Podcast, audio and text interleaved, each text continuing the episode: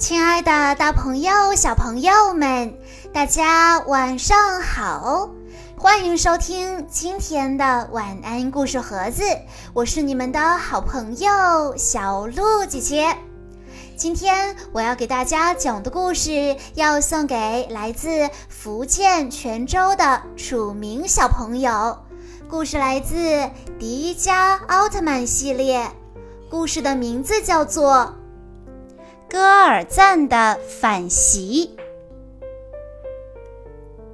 在山上的一座小木屋里，一群人正在一边吃喝一边高兴地打着麻将。突然间，地动山摇，房屋也剧烈地摇晃起来，大家慌忙逃出去。发现原来是远处雾门月山的死火山爆发了，这才引起了这场地震。可是好端端的死火山怎么会爆发呢？沉寂多年的死火山突然爆发，这可是个大新闻。各路媒体迅速展开报道，通知居住在火山附近的居民向避难所迁移。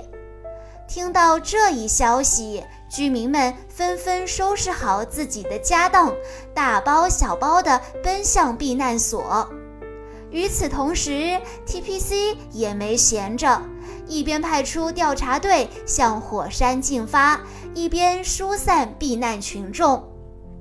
可是这次的火山爆发情况十分严重，一些已经搬进避难所的居民甚至需要再次搬迁到更远的避难所。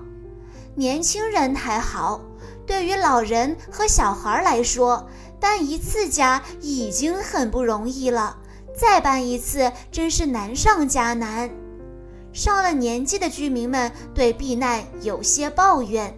希望这次事件能够尽快解决。在 TPC 总部，几位领导正在商讨此次火山爆发的应对策略。原来，这座死火山爆发时，内部岩浆存在着异常流动。探测仪器显示，岩浆好像被什么东西吸引着朝中间流动。如果一直持续下去，将会导致大量的岩浆喷涌而出，造成巨大的灾害。有什么办法可以暂时阻止岩浆继续流动呢？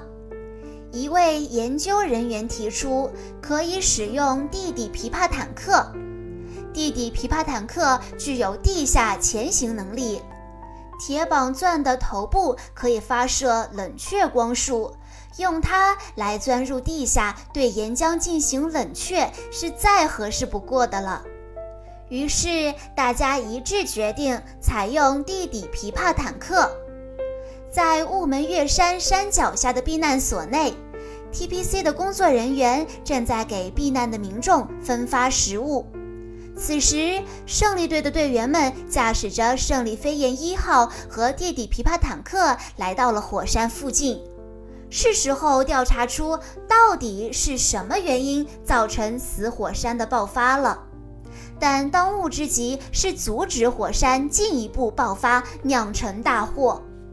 于是，大谷和星辰驾驶着地底琵琶坦克，其他队员在胜利飞燕一号上与他们保持联络，进行指挥。只见大谷和星辰启动了坦克的铁网钻。坦克头部的钻头嗡嗡嗡地高速旋转起来，破开了岩石，向着地底的岩浆进发。地底琵琶坦克的动力十分强劲，没过多久，他们就到达了岩浆所在处。事不宜迟，大谷和星辰立刻开动坦克，发射出冷冻光束。不一会儿，滚烫的岩浆渐渐变成了黑硬的岩石。任务完成，大谷和星辰准备返回地表。而正当大谷发动坦克时，一阵低沉的怪声传来。大谷仔细聆听了一会儿，说：“听起来好像是怪兽的声音。难道真的有怪兽在这么深、这么炎热的地底吗？”得到总监和队长的允许后，大古和星辰决定继续向雾门月山的方向前进，一探究竟。弟弟琵琶坦克前行了不久，他们就来到了声音传来的地方。令他们惊讶的是，竟然真的有一只怪兽吊在那里。更令人吃惊的是，这只怪兽居然是之前逃跑的戈尔赞。原来，戈尔赞一直待在地底吸收岩浆的能源。星辰不想再让戈尔赞逃跑，于是毫不犹豫地向戈尔赞发射了怪兽追踪器。怪兽追踪器精准地命中目标，戈尔赞受到了追踪器的刺激，变得躁动不安，开始向地表移动。糟糕！戈尔赞的移动导致整个地底开始塌陷。见情况不妙，大古和星辰赶紧开动坦克撤退。另一边，地表上的队员们对准戈尔赞发射钻孔光束，准备把他从地底赶出来。真不错，连续两束钻孔光束都击中了地下的戈尔赞，逼得他不得不从地底钻出来。胜利队早已在地面上准备好了“胜利海帕大号”和“胜利飞燕一号”的德克萨斯光束，迎接这只怪兽，争取将它一举打败。钻出地面的戈尔赞立刻受到胜利队炮火的猛烈攻击，他晃动了几下，居然毫发未损。戈尔赞走上地面，使得地底的塌陷更加严重。眼看塌落的碎石就要压扁大谷、星辰和他们驾驶的地底琵琶坦克，就在这千钧一发之际，大谷掏出了神光棒，变身为迪迦奥特曼，抱着地底琵琶坦克飞出了地底。紧接着，迪迦奥特曼冲向戈尔赞，开始猛烈进攻。可是，吸收了岩浆能量的戈尔赞力量竟然变得比以前更强了。迪迦奥特曼踢向戈尔赞，戈尔赞居然一只手抓住了迪迦奥特曼的腿，另一只手对迪迦奥特曼猛烈挥击，把迪迦奥特曼重重地摔到了地面上。迪迦奥特曼抓住时机，半蹲在地上，向戈尔赞使出栽培利敖光线。可没想到的是，戈尔赞居然连这一攻击也承受得住，迪迦奥特曼暂时败下阵来。戈尔赞趁机发动猛烈攻击，又是拳打脚踢，又是激光扫射。幸好迪迦奥特曼身手敏捷，一次次躲过了戈尔赞的攻击。见情况不妙，迪迦奥特曼抓住机会变身为红色的强力型。强力型不愧是力量的化身，变身后的迪迦奥特曼一拳砸在戈尔赞身上，紧接着一个过肩摔，再接着一记飞踢，打得戈尔赞毫无还手之力。时机难得，迪迦奥特曼使出必杀技。迪拉修姆光流打算结束这场战斗，没想到竟被戈尔赞的胸口吸收了。迪迦奥特曼胸口的能量灯闪烁了起来。就在此时，迪迦奥特曼发现戈尔赞最大的破绽就在他的胸口。既然他的胸口能够吸收能量，那么只要摧毁他的胸口，戈尔赞就无能为力了。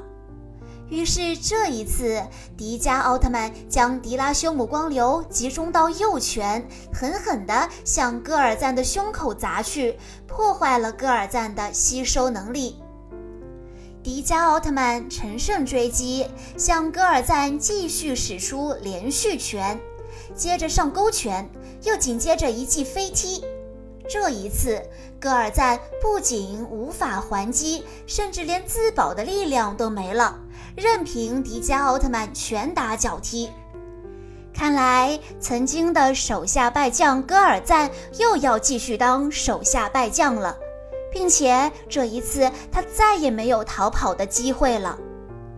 被打趴的戈尔赞慢慢的从地上爬起来，迪迦奥特曼趁机又变回了复合型，对站起来的戈尔赞使出必杀技——栽培利敖光线，将戈尔赞彻底击倒在地。紧接着，迪迦奥特曼又高高的举起戈尔赞，飞到火山口上空，将戈尔赞扔到滚烫的岩浆当中。